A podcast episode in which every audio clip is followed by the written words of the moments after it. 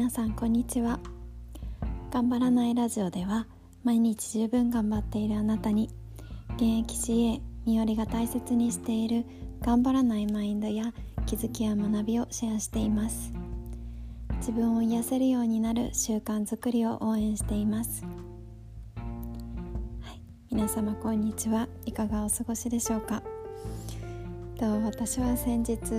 半年ぶりに歯医者に行ってまいりました。どんな報告だって感じなんですけども前回歯医者に行った時にかなりかなりというか、まあ、1箇所ずっと虫歯はなかったんですけど虫歯が見つかりましてそれを治療にする治療するために結構何回か通わなきゃいけないじゃないですか。それがすごくうん嫌で前回治療が終わった後にもう絶対に虫歯嫌だと思いまして誓って毎日フロスと歯磨きをしてピカピカにして過ごしていたんですけどもそう結果虫歯ありませんでした。やった。なんか自分の体はね定期的にケアをしていきたいなっていうふうに思いました。歯医者の報告何の話だって感じなんですけれども、えっと、今日はですねエネルギーの使い道の決定権はいつも自分にある。このテーマでお話ししていこうと思います。とこのテーマを思いついた理由っていうのがママの自己分析コミュニティを主催されている杉部さんのポッドキャストを聞いて話そうと思ったんですね。そう私のポッドキャスト聞いてくださってる方の中にも杉部さんのリスナーの方もいらっしゃるのかもしれないんですけどもそうそのエピソードの中の「自分のリンゴは自分で守れ」っていう 私このタイトルめっちゃ好きなんですけどこういう哲学的なすごいキャッチーなあのタイトルのエピソードを聞いてこのお話をしようと思いました。概要欄に杉部さんのそのエピソードのポッドキャストのリンクを貼っておくのでぜひ聞いてください詳しくはそのポッドキャストを聞いてほしいなと思うんですけどもそのメッセージとしては杉部さんのお子さんにその自分が一日に使えるエネルギーっていうのは限りがあってそれを何に使うかっていうのは自分で決めることであってその自分のエネルギーをは自分で守るものなんだよっていうメッセージをお子さんに伝えるためにその自分の持っているリンゴは限りがあるから自分で守れるのもあ守れるのも自分しかいないよっていうお話だったんですね。すごくあの雑なまとめで申し訳ないんですけどそうその話を聞いてすごく分かりやすい例えりんごの例えってすごく分かりやすいなと思って私の心に刺さりまして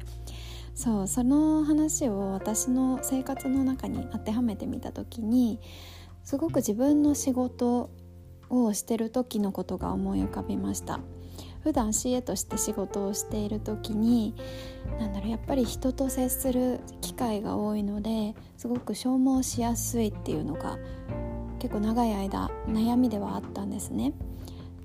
中には接客業をされている方だったりとか一日の中で人に会う回数が多かったりとか人に気遣うことが多い仕事だったりとかいろんなお仕事されてる方がいると思うんですけどもどれもフルパワーなエネルギーでね一生懸命やってしまったらすごく一日の終わりに疲れすぎてしまったりとかもうマイナスエネルギーがマイナスになってしまって自分がもうボロボロになったような気持ちになってしまったりとかすると思うんですね。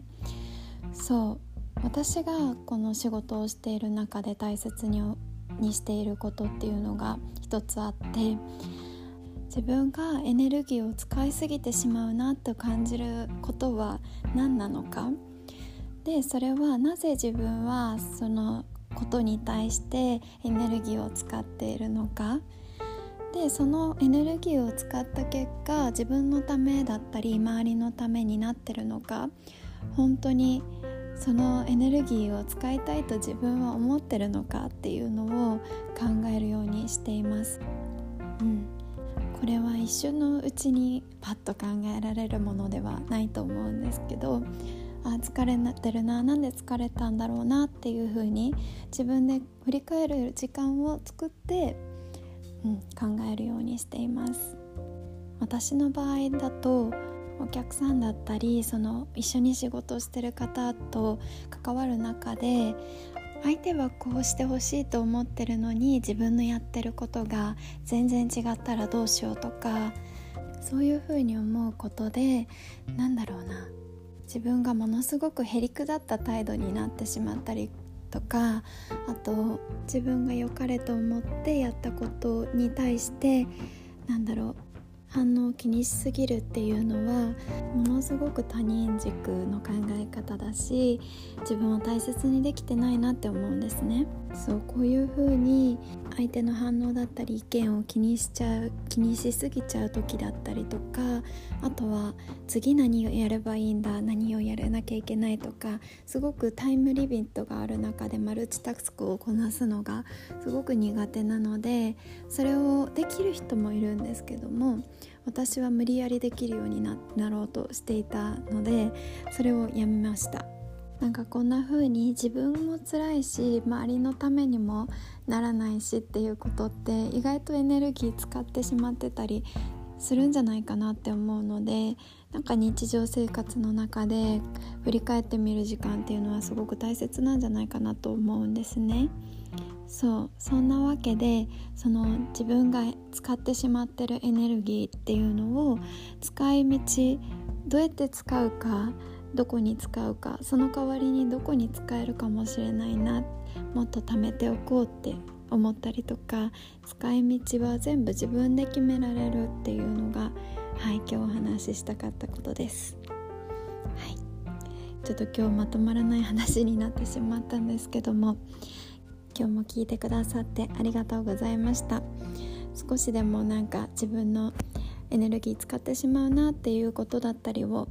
何かに置き換えたりとか思い切ってやめてみたりとか何かきっかけになったら嬉しいです。